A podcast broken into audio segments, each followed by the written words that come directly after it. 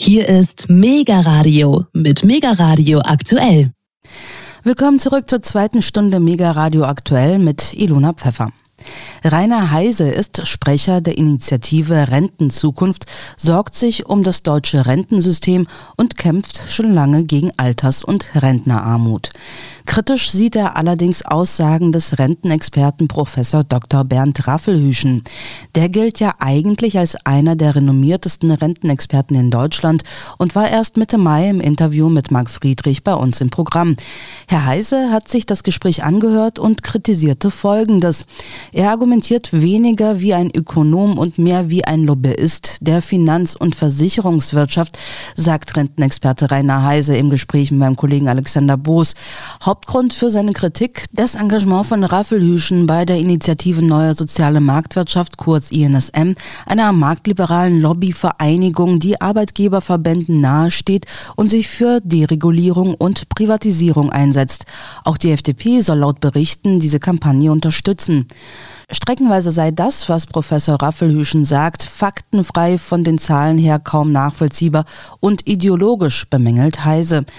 Beispielsweise plädiert Raffelhüschen ja für einen Rentenfonds, wie ihn Norwegen hat. Diese staatlichen Pensionsfonds, sagt wiederum Heise, seien nicht sicher. Allein in der Finanzkrise 2008 sind ihm zufolge weltweit 20 Prozent der Werte bei Rentenfonds abgeschrieben worden.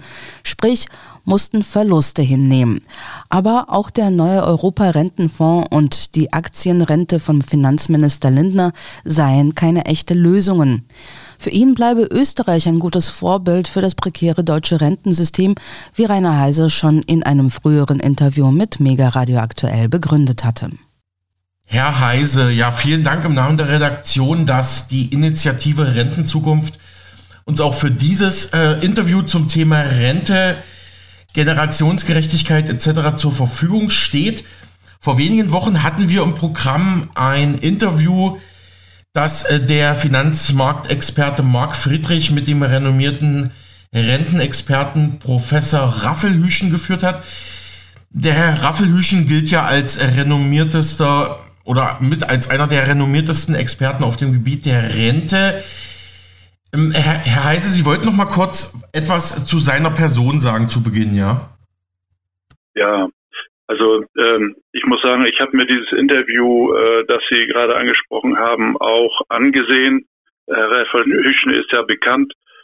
Also ich muss vorweg sagen, also ich kann ihn als Wirtschaftswissenschaftler und auch als Rentenexperte so äh, nicht gut akzeptieren. Also ich sehe ihn eher in der Rolle des Lobbyisten für die Finanz- und, und Versicherungswirtschaft. Äh, so hat er sich da, äh, glaube ich, geäußert. Und das, was er in dem Interview gesagt hat, empfinde ich als äh, ja streckenweise faktenfrei, teilweise wirklich unlauter und teilweise auch richtig mit falschen Fakten. Aber vielleicht ergibt sich das ja aus dem Gespräch, das wir jetzt haben. Mhm.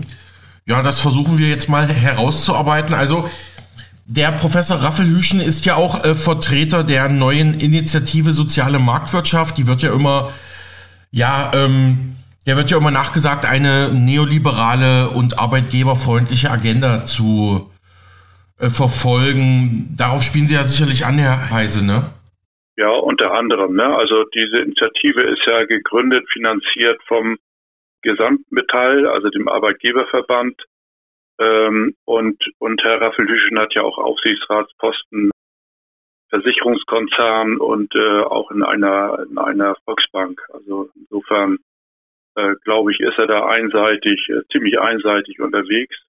Aber gut, er wird als Experte für Renten und, und äh, auch für Glücksforschung angesehen und damit müssen wir wohl leben, aber ähm, auch gegen anarbeiten, gegen die Falschbehauptungen, die da von ihm in die Welt gesetzt werden.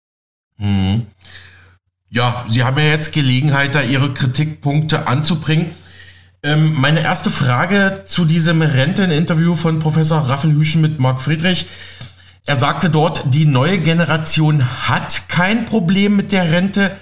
Sie ist das Problem. Da geht es einfach um die ja, geburtenschwachen Jahrgänge, die jetzt nachrücken und die Frage, wer soll dann die Rente erarbeiten.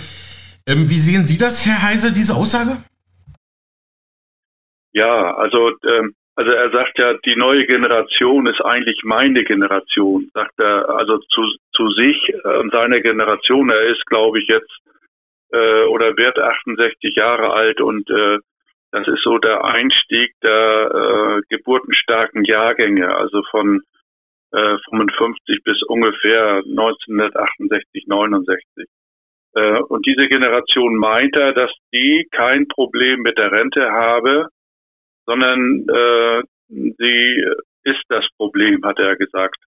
Und ähm, das sehe ich äh, völlig anders. Also einmal hat diese Generation, also nicht nur die, sondern auch die vorherige, also meine, ich bin äh, 73 Jahre alt, äh, ein Problem mit der Rente und zwar, äh, weil das Rentenniveau seit 30 Jahren abgebaut wird. Also es ist um über 15 Prozent gesunken und gleichzeitig die Zahl der in Altersarmut befindlichen rapide angestiegen ist. Also der Anteil der Armen an den, an den alten Kohorten ist von 10 Prozent auf über 18 Prozent angestiegen, also über 80 Prozent innerhalb von 15 Jahren. Äh, da kann man ja schlechterdings nicht behaupten, dass diese Generation, diese Rentengeneration also keine Probleme hat mit der Rente. Ne? Und äh, das Fatale ist eben, dass sich diese Probleme nicht nur fortsetzen, sondern sogar noch äh, beschleunigen. So, und die Babyboomer, das Problem der Babyboomer wird ja äh, von ihm angesprochen als das Problem. Aber äh, was ist eigentlich das Problem? Wie groß ist das Problem? Benennt er es? Eigentlich nicht. Und doch wieder ja. In einer Stelle sagt er nämlich, ich, ich zitiere das mal, wir wissen ja, dass wir doppelt so viele Alte sein werden in fünf, 15, 20 Jahren. Das sagt ein Wirtschaftswissenschaftler. Also ich, ich bin da wirklich fassungslos. Was heißt verdoppelt heißt, also wenn wir jetzt 18 Millionen äh, mhm. Menschen sind, die mhm. über dem Renteneintrittsalter sind, ja, 18 Millionen, das ist ungefähr die Zahl, also bevölkerungsmäßig, dann behauptet er, also in, in sagen wir, in, in 20 Jahren werden es äh, 36 Millionen sein. Und woher er das zieht, das ist mir völlig schleierhaft. Also gibt ja den Bevölkerungsvorausrechnungsbericht, den 15. von dem von die Staates, herausgegeben Dezember 22.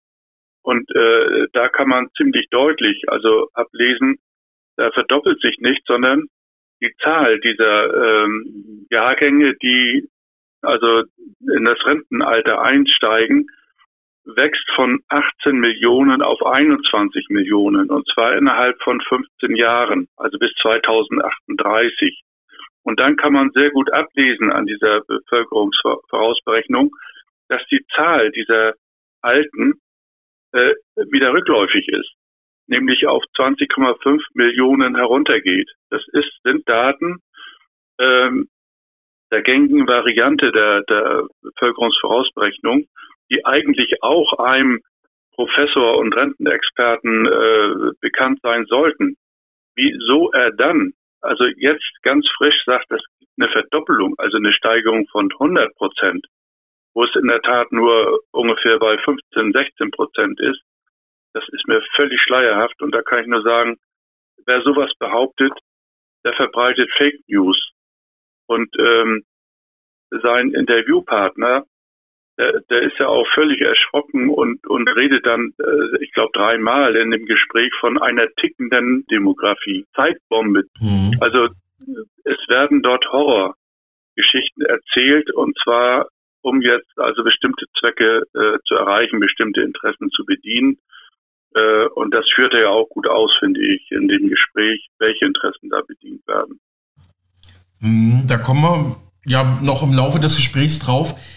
Herr Heise, Professor Raffelhüschen schlägt ein, ja, oder schlug da im Interview ein Modell vor, wie man vielleicht die Rente anders finanzieren könnte. Er sagt, natürlich braucht man ein Umlagesystem für die Rente, was wir auch heute schon haben, oder was eben die deutsche Rente auch ausmacht. Aber er sagt, dieses sollte nur zu 50 Prozent die Kapitaldecke für die Rente finanzieren. Er sagt konkret, dann hätte ich zwei gleich stark belastete Standbeine. Einmal die kapitalgedeckte, betriebliche oder private Altersvorsorge, so als ein Standbein und dann als zweites Standbein die althergebrachte Umlage. Dann äh, sagt Raphael Hüschen, hätte ich ein einigermaßen stabiles System, so wie es auch Norwegen hat. Was halten Sie von diesem Vorschlag, Herr Heise? Also auch da muss ich wieder sagen, ich, ich verstehe nicht, welche Fakten er da tatsächlich äh, fabrizieren will. Er, er wird ja auch wenig konkret, also wenn es um Norwegen geht. Ähm, also von diesem Vorschlag 50-50, also einen erheblichen Teil über Kapitaldeckung äh, sozusagen zu finanzieren, äh, das halte ich für, für ein Abenteuerspiel.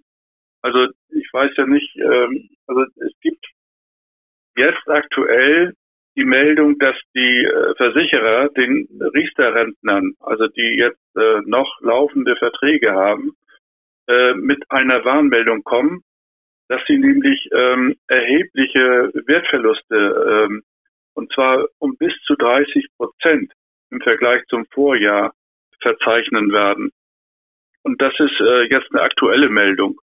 Ja, oder wenn ich mir angucke, dass im Jahr 2008, 2009, also bei der großen Finanzkrise, 20 Prozent der weltweiten Pensionsfonds ähm, eingebrochen sind, also 20 Prozent der Werte abgeschrieben wurden in diesen Jahren. Die sind nachher zwar wieder angestiegen, aber in den Jahren waren sie tatsächlich in Summe sogar um über 5 Billionen US-Dollar, also im Wert gesunken.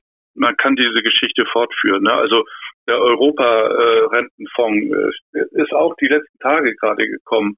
Der platzt. Also da, da, da, da wird das Ding geht insolvent in die Insolvenz und die, der EU-Haushalt wird dort äh, in Ersatzleistung äh, treten müssen.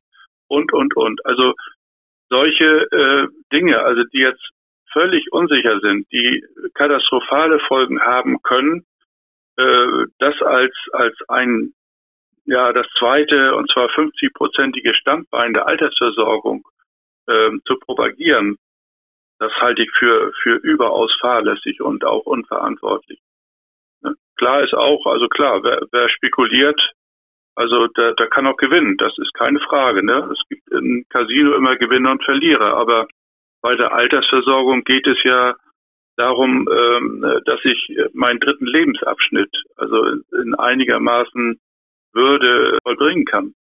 Und nicht, dass ich da, also ja, irgendwie, also tatsächlich als Spieler dann äh, dort, dort auftrete und, und Pech habe oder Glück habe. Also das äh, ist keine Basis, jedenfalls keine sozialpolitische. Hm.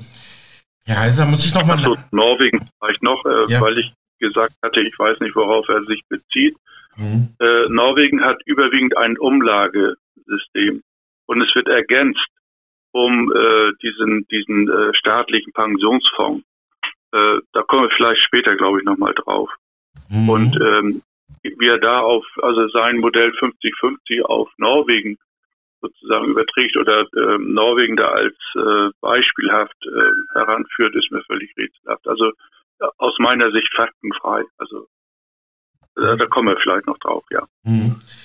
Herr Heisel, ähm, Lassen Sie mich noch eine Nachfrage zur Europarente stellen. Das haben Sie gerade kurz angedeutet. Was ist da aktuell der Stand und wie schätzen Sie das ein? Oder wo sind Ihre Kritikpunkte da? Ja, das ist, ähm, ist ein bisschen komplizierter. Es gab bis 2009 äh, so ein Fonds, ein Rentenfonds für Europaabgeordnete, der dann abgelöst wurde. Nur die Anwartschaften, die bis 2009 dort entstanden sind, auch nicht für alle. Ne? Also das äh, ist äh, durchaus unterschiedlich, je nachdem, aus welchem Land diese Abgeordneten kamen. Jedenfalls für eine erhebliche Zahl, die für die das gilt, droht jetzt tatsächlich dieser Fonds in die in die Pleite zu gehen. Und aus Brüssel hat man sich so geäußert, dass da wohl dann der EU-Haushalt bemüht werden muss, um da Ersatzleistungen zu, zu leisten ist eine Facette. Ne? Also man, man könnte es wirklich, vor, vor drei Jahren hat die Allianz in den USA äh, Strafgeld von, also ich weiß, drei oder vier Milliarden äh, Dollar zahlen müssen, weil die äh, einen Rentenfonds von, von Teamstern damals und, und Lehrergewerkschaften äh, falsch beraten haben oder falsch, falsch angelegt haben. Und für diese Verluste musste die Allianz äh, dann, dann äh, ja die, diese, diese Wahnsinnssuppe berappen. Äh, das hat man hier kaum mitgekriegt, äh, aber das, das ist, ist, ist einfach also wir haben in Schleswig-Holstein so eine Geschichte, die äh, Landtagsabgeordneten hatten sich auch ein, eine, eine Privatvorsorge verordnet, also ein Versicherungsmodell, und haben nach zehn Jahren festgestellt, äh, dass die Erträge so dünn sind, dass äh, bei uns das Regionalblatt Kieler Nachrichten getitelt hat, die Abgeordneten befürchten Altersarmut, dass, dass die Altersarmut sie erreicht. Und haben sie schnell, ganz schnell das, was sie äh, zehn Jahre vorher beschlossen hatten, wieder zurückgeändert mhm. in ein, also ähm, ja, in ein Versorgungswerk, ähnlich eben der, der Bundestagsabgeordneten und und anderer äh, Landtagsabgeordneten. Also in eine in eine sichere ja, Anwartschaftszusage. Und also Baden-Württemberg ähnlich. Also das, was dort als Erfahrung da ist, da kann man Bücher drüber schreiben.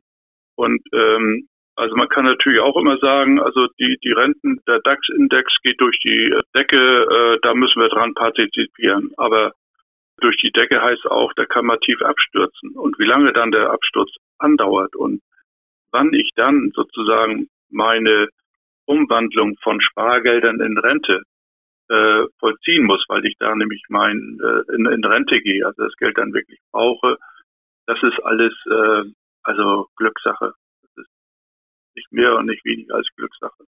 Mhm. Und ich mhm. kann dabei total Verluste erleiden. Mhm. Nochmal Stichwort Altersarmut, da verweise ich auch gerne auf unser früheres Interview, das wir vor wenigen Wochen geführt haben. Mit Ine Heise von der Initiative Rentenzukunft kann man zum Beispiel auf unserem Spotify-Kanal nachhören. Rentenarmut, Inflation und hohe Energiepreise reicht die Rente. Interview mit Rainer Heise. Nochmal als Verweis, ja, Professor Raffelhüschen sagt auch, das Umlagesystem, das wir ja in Deutschland, Norwegen, vielen Ländern haben bei der Rente, das sei ein Schneeballsystem. Ja, dann, da spricht dann der Ökonom äh, Raffelhüschen, würde ich mal, würde ich mal sagen. Auch, auch da kann ich Ihnen, also ich bin kein, kein Wissenschaftler äh, oder so, aber ein bisschen bemühe ich mich schon zu verstehen. Aber was er da mit dem Schneeballsystem meint, also das heißt, es wird irgendwann äh, wird, wird ein System angestoßen und dann muss es immer weiter wachsen und wachsen und wachsen. Ähm, und dabei gibt es Profiteure, nämlich die, die zuerst in diesen, äh, diesen Schneeball da angefangen haben zu rollen. Also sozusagen, ähm, die den Nutzen haben, also die Gründer und die ersten Jahrgänge und die anderen sind immer nur die Verlierer oder können Verlierer sein, kann ich so überhaupt nicht sehen weil Umlage heißt ja, ich habe ein, ich äh, gebe etwas ab ähm, und auf der anderen Seite äh, nimmt jemand was. Und wenn er als Ökonom äh, davon von Wachstum von irgendwas spricht, sollte er davon reden vom Wirtschaftswachstum. Das Wirtschaftswachstum, äh, das er begründet ist durch äh, Produktivitätsfortschritte. Ja, und wenn er sich das anguckt, dann, dann kommt er eher zum Ergebnis. Weil, ähm, also Wirtschaftswachstum heißt ja, ähm, dass ich in, in gleichen Zeiteinheiten mehr herstelle oder mehr äh, Dienstleistungen erbringen kann. So auf, aufgrund von allen möglichen, also Verfahrensfortschritten, äh, technischen Fortschritten. Und diese, ähm, dieser Prozess, der führt dazu, dass ich ähm, immer mehr schaffe, aber auch immer mehr, also immer mehr Einkommen auch haben kann, mir immer mehr leisten kann, der Lebensstandard steigt. Aber es führt auch dazu, dass ich in der Lage bin, mehr abzugeben. Ja, also wer nichts hat, kann nichts abgeben. Wenn jemand Zuwächse hat, also ich habe ich hab einen Zuwachs von zehn Prozent, dann kann ich gerne zwei Prozent irgendwo abgeben, habe immer noch acht Prozent mehr. Und, und diesen, dieser Prozess ist eher äh, also jetzt äh, volkswirtschaftlich gesehen, der Umlage, das Umlageverfahren, jedenfalls so, wie es historisch gewirkt hat und hoffentlich auch weiter wirkt. Weil es kann nur dann nicht wirken, wenn tatsächlich die Produktivität rückwärts läuft. Also wenn wenn tatsächlich äh, nachhaltig äh, die Wirtschaftskraft äh, sinkt. Und das ist nun wirklich nicht zu erwarten. Warum, warum ein Wirtschaftswissenschaftler, die, der er ja ist, er ist ja promovierter Wirtschaftswissenschaftler, ähm, äh, das nicht, das völlig ausblendet, also das noch nicht mal erwähnt, sondern irgendwie von, von Schneeballsystem daherredet. Äh, tut mir leid. Also ich, äh, sachlich kann ich das überhaupt nicht nachvollziehen. Herr Heise, kommen wir mal zu einem weiteren Widerspruch aus diesem Interview, der, der mir auch aufgefallen ist. Einerseits lobt er hier Norwegen so als vielleicht auch Modell für Deutschland. Andererseits äh, sagt er, der Staatsfonds Norwegens zur Finanzierung der Rente sei nicht geeignet für Deutschland als Vorbild. Jeder Staatsfonds wurde bisher von Politikern geplündert und er ähm, hatte noch ein paar andere Argumente angeführt in einem Beitrag im Fokus. Ja, wie, wie steht's denn generell um Norwegen, Herr Heise? Für Sie ist ja Österreich ein gutes Vorbild für Deutschlands Rentensicherheit. Ja, ähm, also nochmal tatsächlich, das, da widerspricht er sich ja selbst und äh, auch nochmal auf dieses Argument, äh, Staatsfonds werden immer missbraucht, da greift dann der Staat rein und so weiter und so fort. Da gibt's auch natürlich Beispiele, die er, die er, ja, ein Beispiel führt er nur an. Aber das ist ja eine Frage, also wer den Staat sozusagen äh, lenkt und, und äh, da agiert. Und das ist dann eine Frage von demokratischen Prozessen. Also was lässt man einer Regierung zu oder äh, was wird durch Regierungspolitik realisiert? Also auch wenn, wenn ich sage, das ist sozusagen eine Automatik, die sagt, äh, das sagt Raphael Lüschen ja nicht alleine, sondern auch äh, Versicherungsvertreter und so, die, die behaupten das einfach so. Äh, die sagen ja, die Demokratie funktioniert nicht. Na gut, okay. Also kann man sicherlich, äh, also das sind der Fragen, ne? also wel welches Gesellschaftsbild die haben. Aber ich gehe davon aus, also wenn es demokratisch funktioniert in einem System, dann geht es nicht einfach so. Und wenn es gemacht wird, dann, dann äh, werden Mehrheiten geschaffen, um das wieder zu korrigieren. So, also jetzt mal das als, als Nebenherbemerkung zu dem äh, Rentenfonds, die staatlich angelegt werden, die sind, äh, werden so und so geplündert. Also halte ich auch für eine sehr gewagte These. Aber zu Norwegen.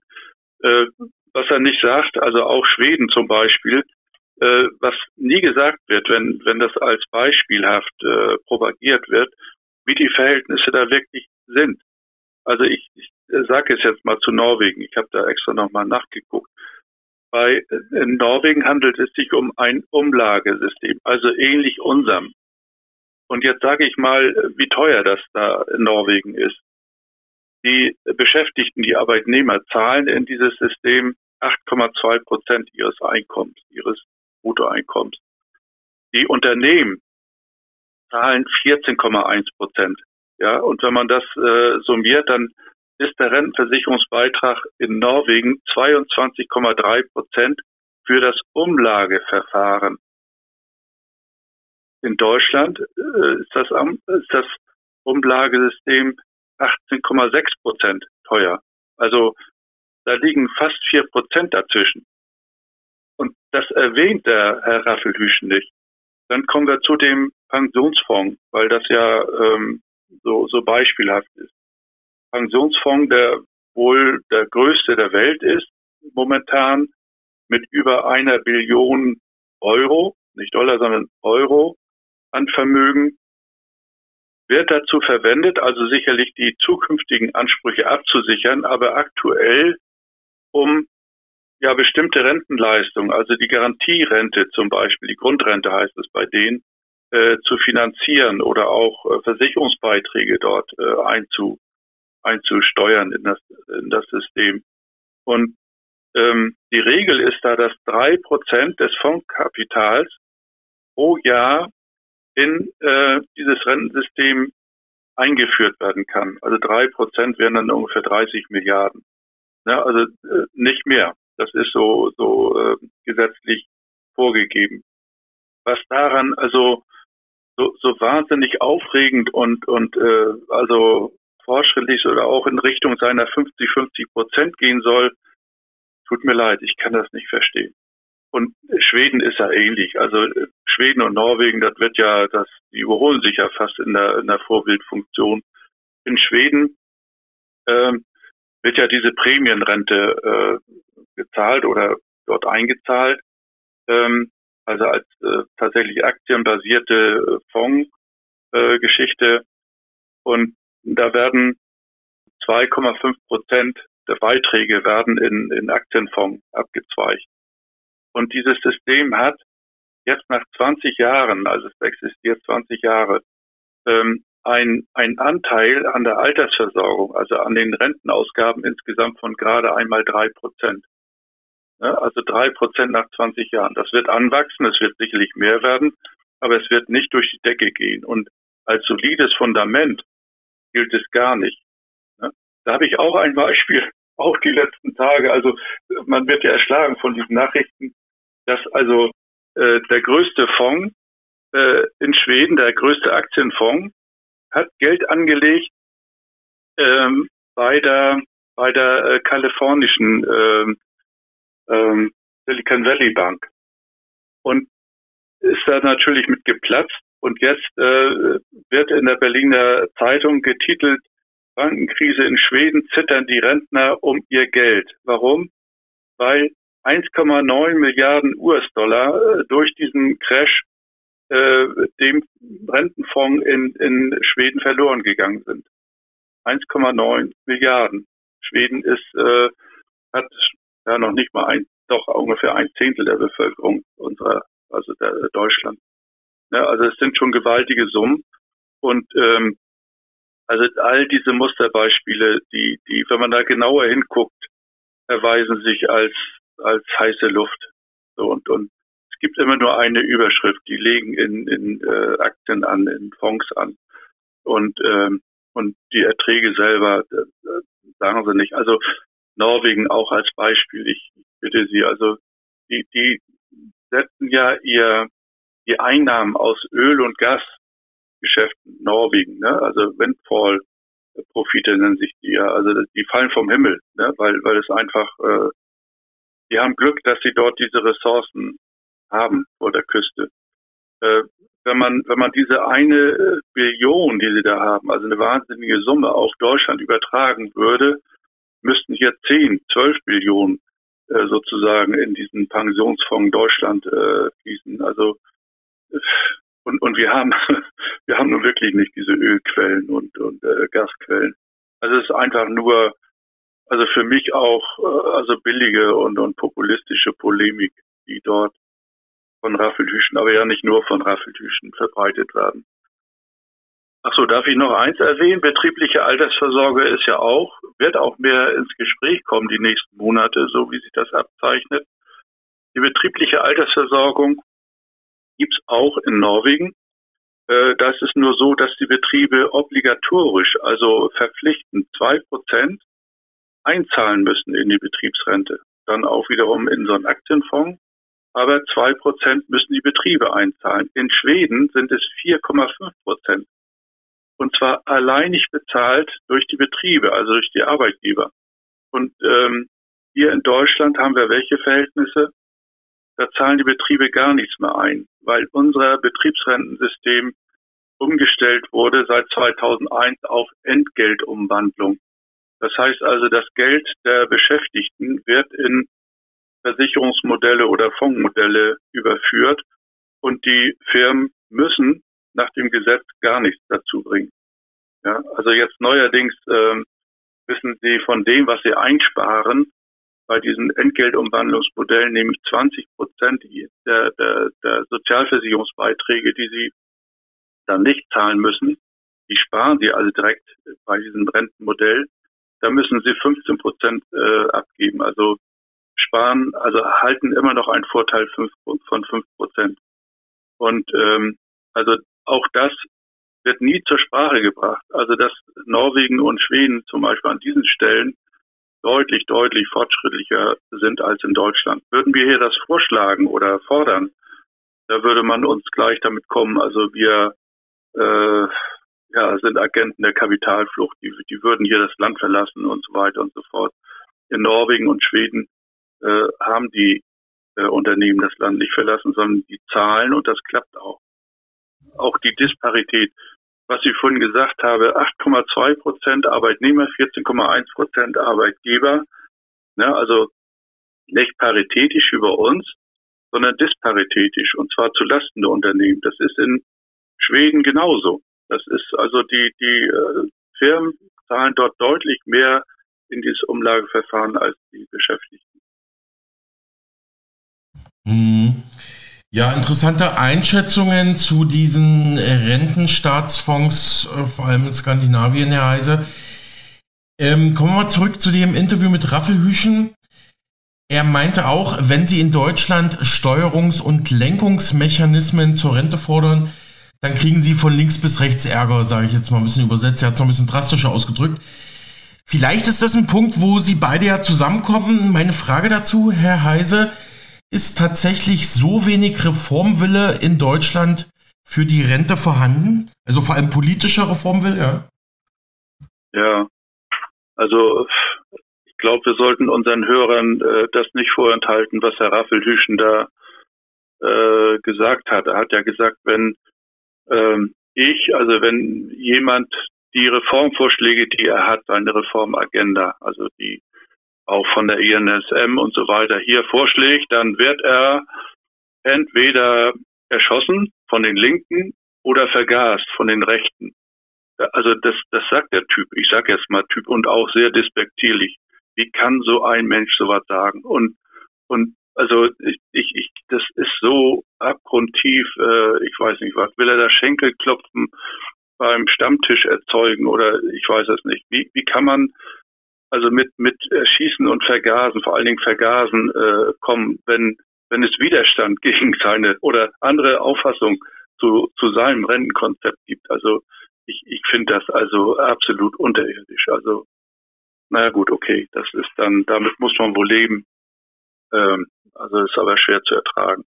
Ja, zu dem Reformwillen, ich glaube, da hatten wir im letzten Gespräch schon gesprochen, der Reformwille ähm, ist da, aber wird stark bedämpft. Also das, was ich vorhin oder eingangs erwähnt habe mit den äh, der Behauptung, die Zahl der Alten verdoppelt sich, also die Babyboomer sind ein Riesenproblem, also das die Rentenversicherung geht äh, pleite, Kosten explodieren und so weiter. Ähm, das ist äh, natürlich auch äh, ein, ein Hemmschuh, um, um jetzt zu sagen, und wir wollen aber trotzdem ein besseres System, das mehr kostet. Und wenn ich das als äh, normaler Medienkonsument, also ob im Fernsehen oder in der Zeitung, ständig lese und nicht äh, tatsächlich die Wahrheit da mitbekomme, dann, dann bremst es mich, äh, also Forderungen zu stellen und auch rebellisch zu werden, wenn ich äh, mitkriege, hier läuft irgendwas grundsätzlich schief.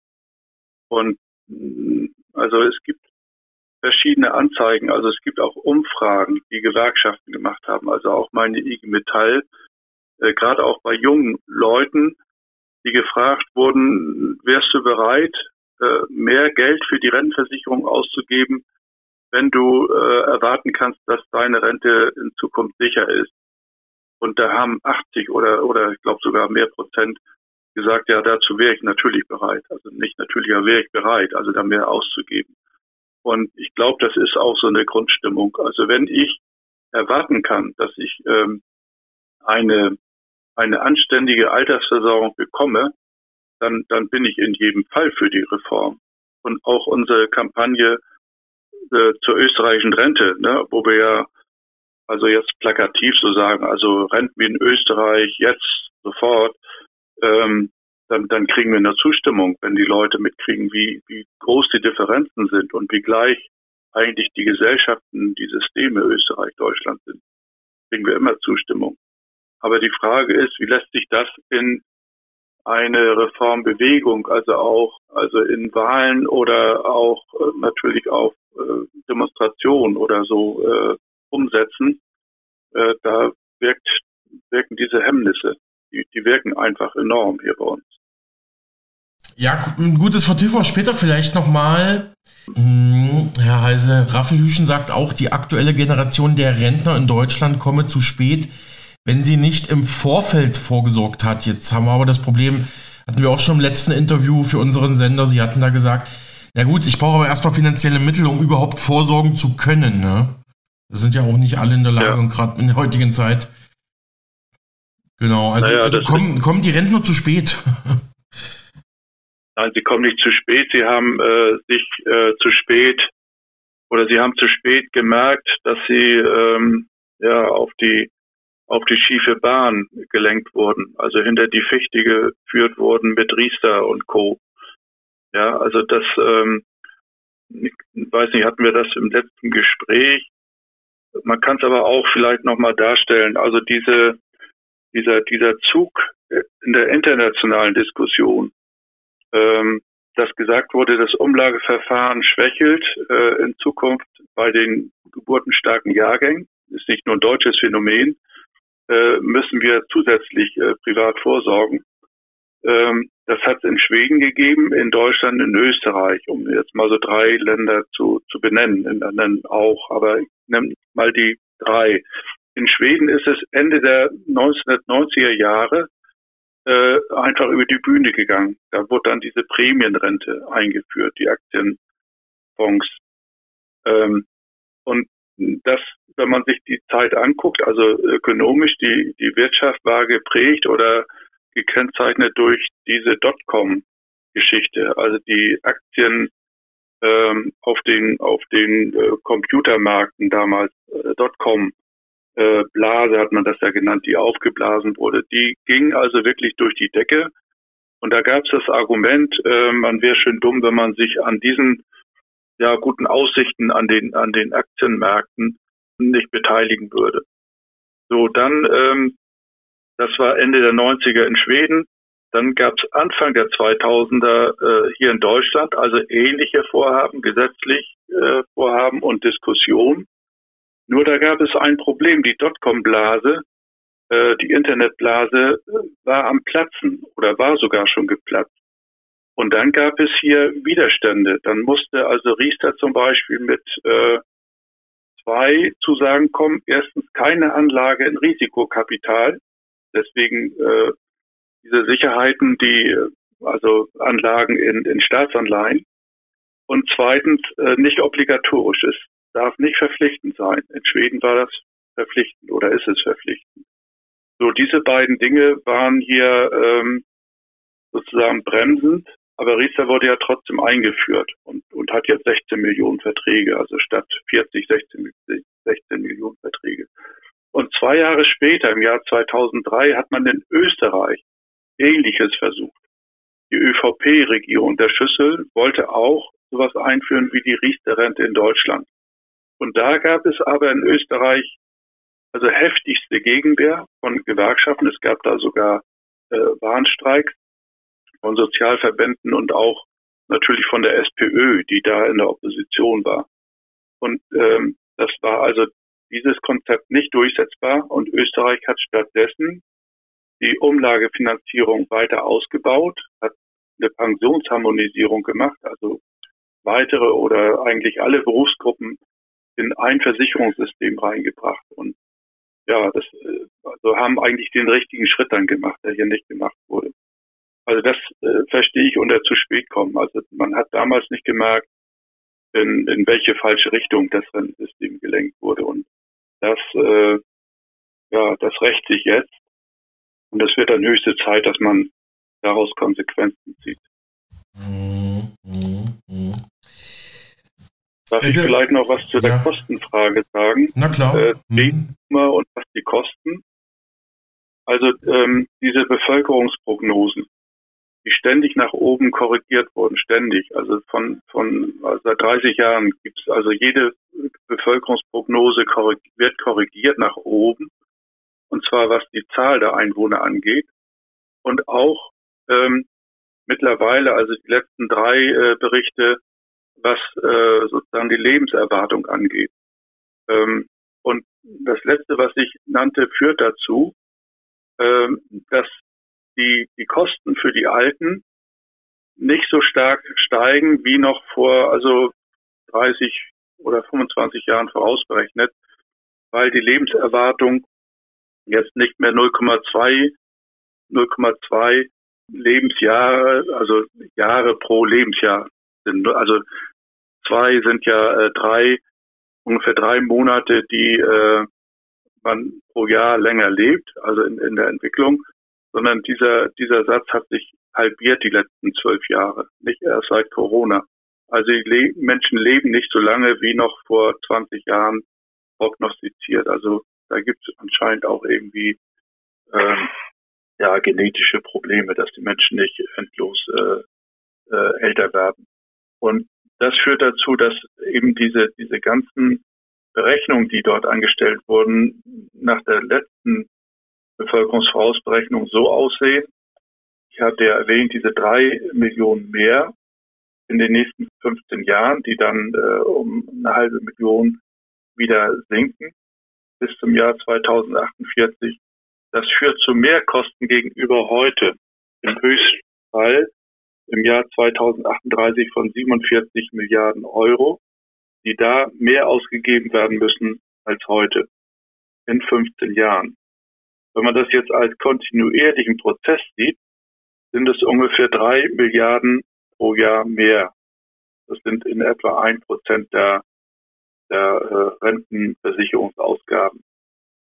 So, und diese äh, ein Prozent mehr beziehungsweise äh, dann 16, 17 Prozent mehr Kosten, die es ausmacht, die sind absolut beherrschbar. Die sind absolut beherrschbar. Und wenn man sich das äh, bisschen genauer ausrechnet, dann kommt man dahin, als wenn der Rentenversicherungsbeitrag von 18,6 auf, auf äh, zwischen drei und vier Prozent erhöht wird, also auf Niveau, das heute in Österreich, in, in Norwegen äh, vorherrscht, dann, dann wäre das also voll ausfinanziert. Also es ist kein Problem, es ist keine Explosion, es ist keine Überforderung des Systems äh, und vor allen Dingen ist es eben ein, ein kontinuierlicher Prozess. Hm. Herr Heise, äh, wir vertiefen gleich nochmal ein paar Punkte. Hier nochmal Aussagen von Raphael Hüschen zur geplanten Aktienrente von Finanzminister Christian Lindner hatten wir beide auch schon im letzten Interview, aber Raphael will ich noch mal kurz zitieren. Er schreibt auf dem Blog wirtschaftlichefreiheit.de, um die zukünftigen Beitragserhöhungen zu begrenzen, greift die Ampelkoalition auf die bereits seit Ende der 80er Jahre vorgeschlagenen Maßnahmen zur Ergänzung des bestehenden Umlagesystems durch eine kapitalgedeckte Altersvorsorge zurück, also darunter halt diese Aktienrente. Dies jedenfalls der gedankliche Kern der sogenannten Aktienrente, die ursprünglich nach schwedischem Vorbild in Deutschland zumindest im Miniaturformat eingeführt werden sollte. Also wird jetzt nochmal Schweden als Vorbild ähm, gelobt, hatten wir gerade auch schon ein bisschen sozusagen auseinanderdividiert. Ja gut, da müsste der Bund zusätzliche Schulden in Höhe von 10 Milliarden Euro aufnehmen. Wir haben ja eigentlich gerade schon eine Schuldenkrise. Das wird die Situation sicherlich nicht entschärfen. Ja gut, ich will, das, können, das können sich auch die Leute da selbst auf wirtschaftliche Freiheit welt.de durchlesen, diesen Beitrag von Raffelhüschen. Ja, gehen Sie mit dieser Kritik mit oder kritisieren Sie etwas anderes an der Aktienrente von Lindner, Herr Heise? Naja, er hat ja recht. Also da hat Raffelhüschen recht, dass das Ganze, also wenn überhaupt, also man sagt, das hat Sinn, dass es dann äh, viel zu spät kommt. Ne? Also er sagt ja, also wenn, wenn ich äh, das mache, also die, diese kapitalbasierte äh, Anlageform, äh, dass ich dann Zeithorizont von mindestens 30 Jahre brauche. Da hat er nicht so ganz unrecht. Äh, weil, weil dann die Erträge erst äh, tatsächlich spürbar sind, dass sie einen Beitrag leisten. Ähm, hatte ich gerade gesagt, dieser Babyboomer, ähm, das Babyboomer-Problem ist in 15 Jahren äh, auf dem Höhepunkt und äh, geht dann wieder zurück. Also dann, dann wird es nicht mehr, sondern weniger kosten. Und in dem Moment, wo das anfängt weniger zu kosten, da sollen ja Erträge aus diesem Fonds äh, herauswurzeln irgendwie. Also nach dem Konzept von, von äh, Lindner. Also das, das äh, leistet überhaupt keinen Beitrag zu dem, was die nächsten 15 Jahre an mehr Belastung tatsächlich zu bewältigen ist. Also überhaupt kein Beitrag, sondern im Gegenteil, es entzieht ja Geld. Also wenn, wenn ich der Umlage, ne, also was ja ursprünglich geplant war. Oder die FDP hat das ja in ihrem Rentenkonzept drin. Und, oder äh, in dem einfach der Staat, also diese Mittel irgendwo äh, zieht und, und dann ja, anlegt.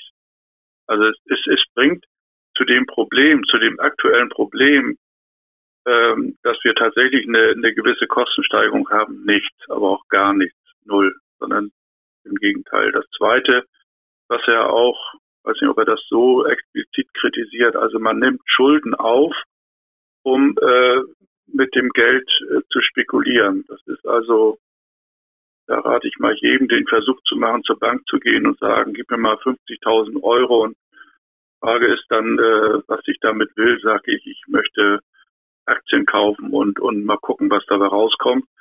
Da kommt dann sofort die Frage der Sicherheiten ja. und äh, das, das Geschäft wird äh, nicht gehen. Aber der Staat kann das. Der macht es dann auch, äh, diesen irrsinnigen Weg.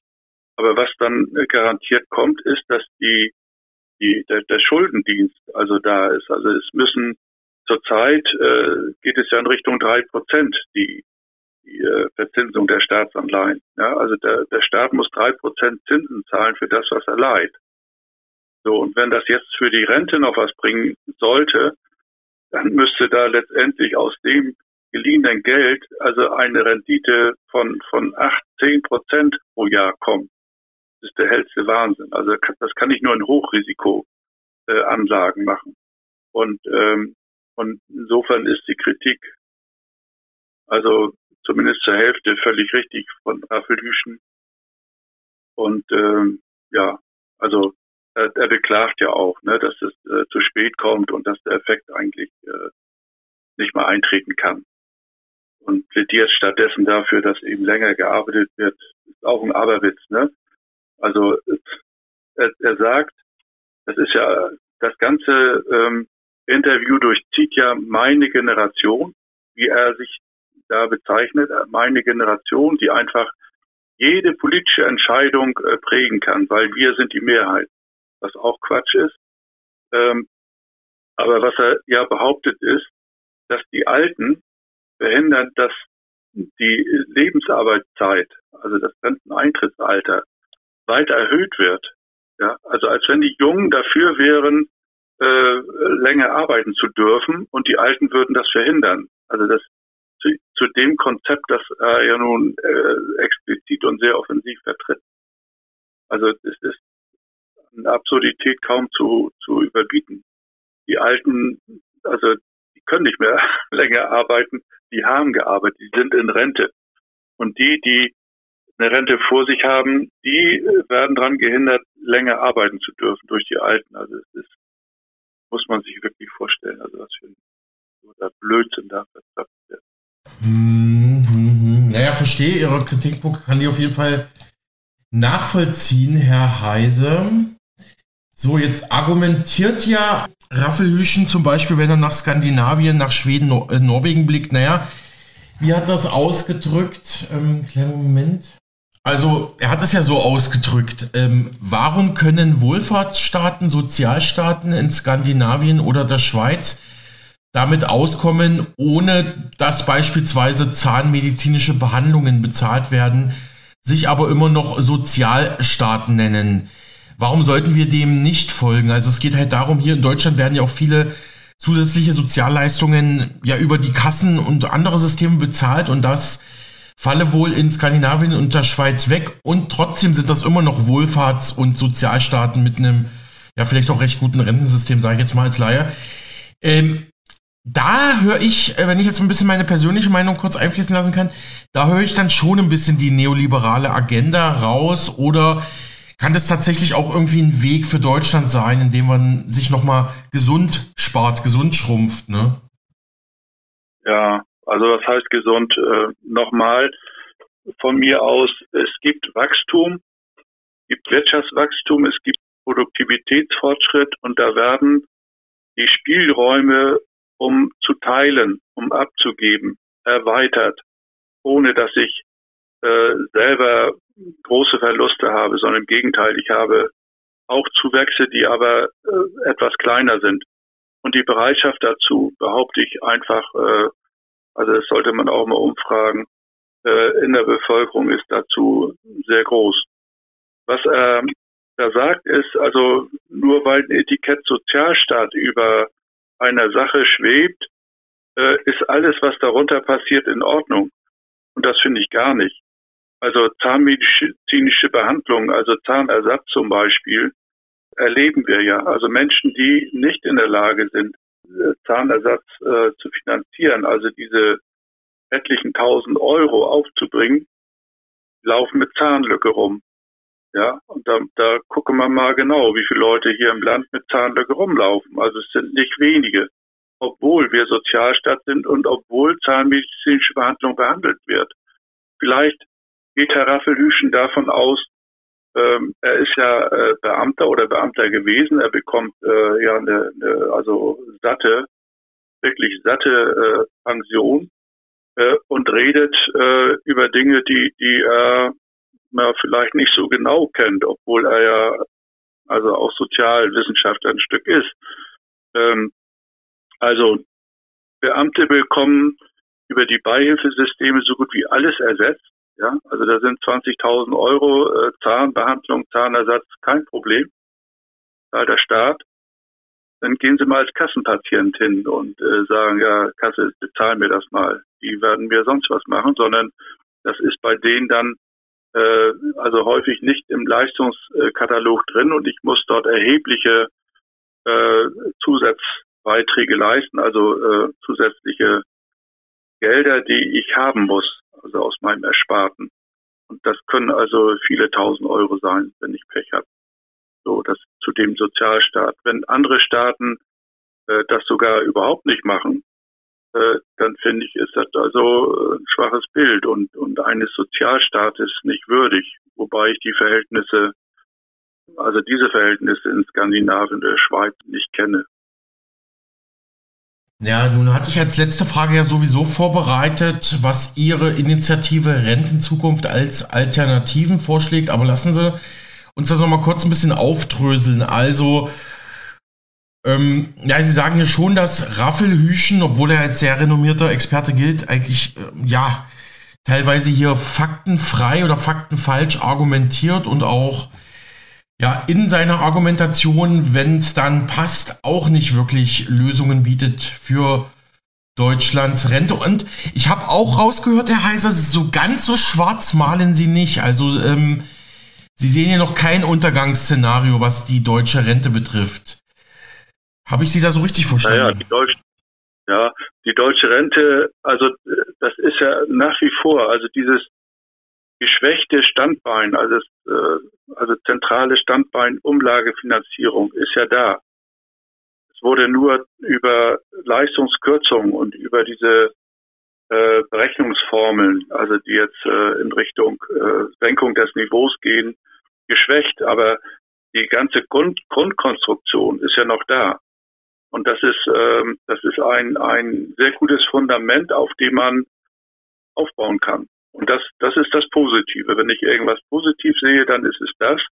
Und darauf baut ja auch unser, unser Reformvorschlag auf, unsere Vorstellung, wie äh, man nachhaltig das Rentensystem äh, reformieren könnte, um tatsächlich zu auskömmlichen Renten zu kommen.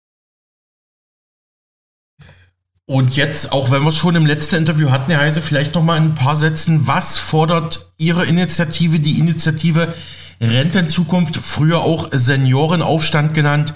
Was fordern Sie ganz konkret? Was muss sich ändern? Ich weiß, das ist eine schwierige Frage, aber dass wir noch mal Ihre Standpunkte ist, haben, ne? Hm?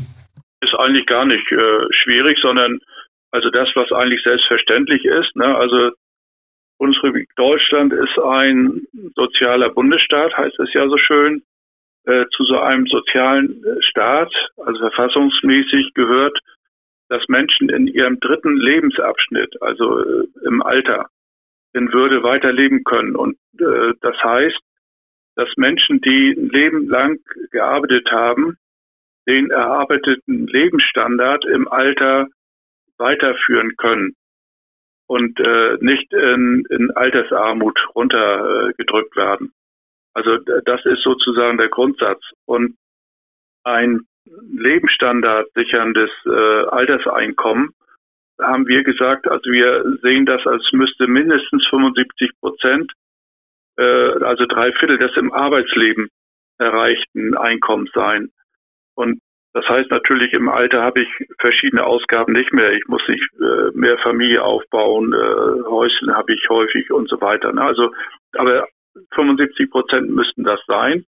Und das ist erreichbar, indem also jährlich eine Rentenanwartschaft von 1,5 Prozent der Bruttoeinkommen äh, sozusagen garantiert werden.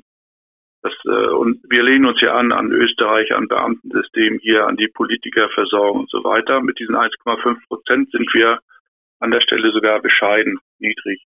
So, das ist die eine Geschichte, um, also man sagt ja auch eine auskömmliche Rente zu haben.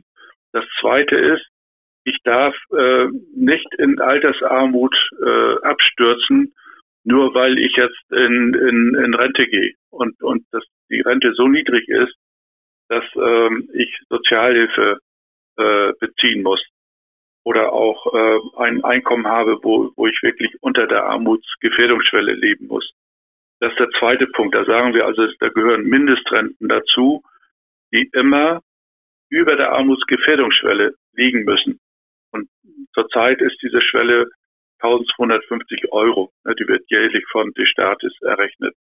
Und das Dritte ist, dass wir ähm, also endlich zu einem gemeinsamen äh, Versicherungssystem kommen wollen, in dem alle, die, die arbeiten, alle Erwerbstätigen, also von den Selbstständigen bis zu den abhängig Beschäftigten, also auch äh, Beamte, auch Politiker, äh, dass die in eine Versicherung kommen nennen das ja Erwerbstätigversicherung. Also diese drei Grundpfeiler einer Rentenreform, die, die sehen wir, die sehen wir auch absolut realisierbar, ohne dass da irgendwie äh, das Wirtschaftssystem oder das Sozialsystem hier in Deutschland überfordert wird. Soweit Rentenspezialist Rainer Heise von der Initiative Rentenzukunft mit seinen grundsätzlichen Überlegungen zum Rentensystem und seiner Kritik am Ökonomen und Rentenexperten Professor Bernd Raffelhüschen. Herr Heise hat mit meinem Kollegen Alexander Boos gesprochen. Mehr Informationen finden Sie online unten renten-zukunft.de.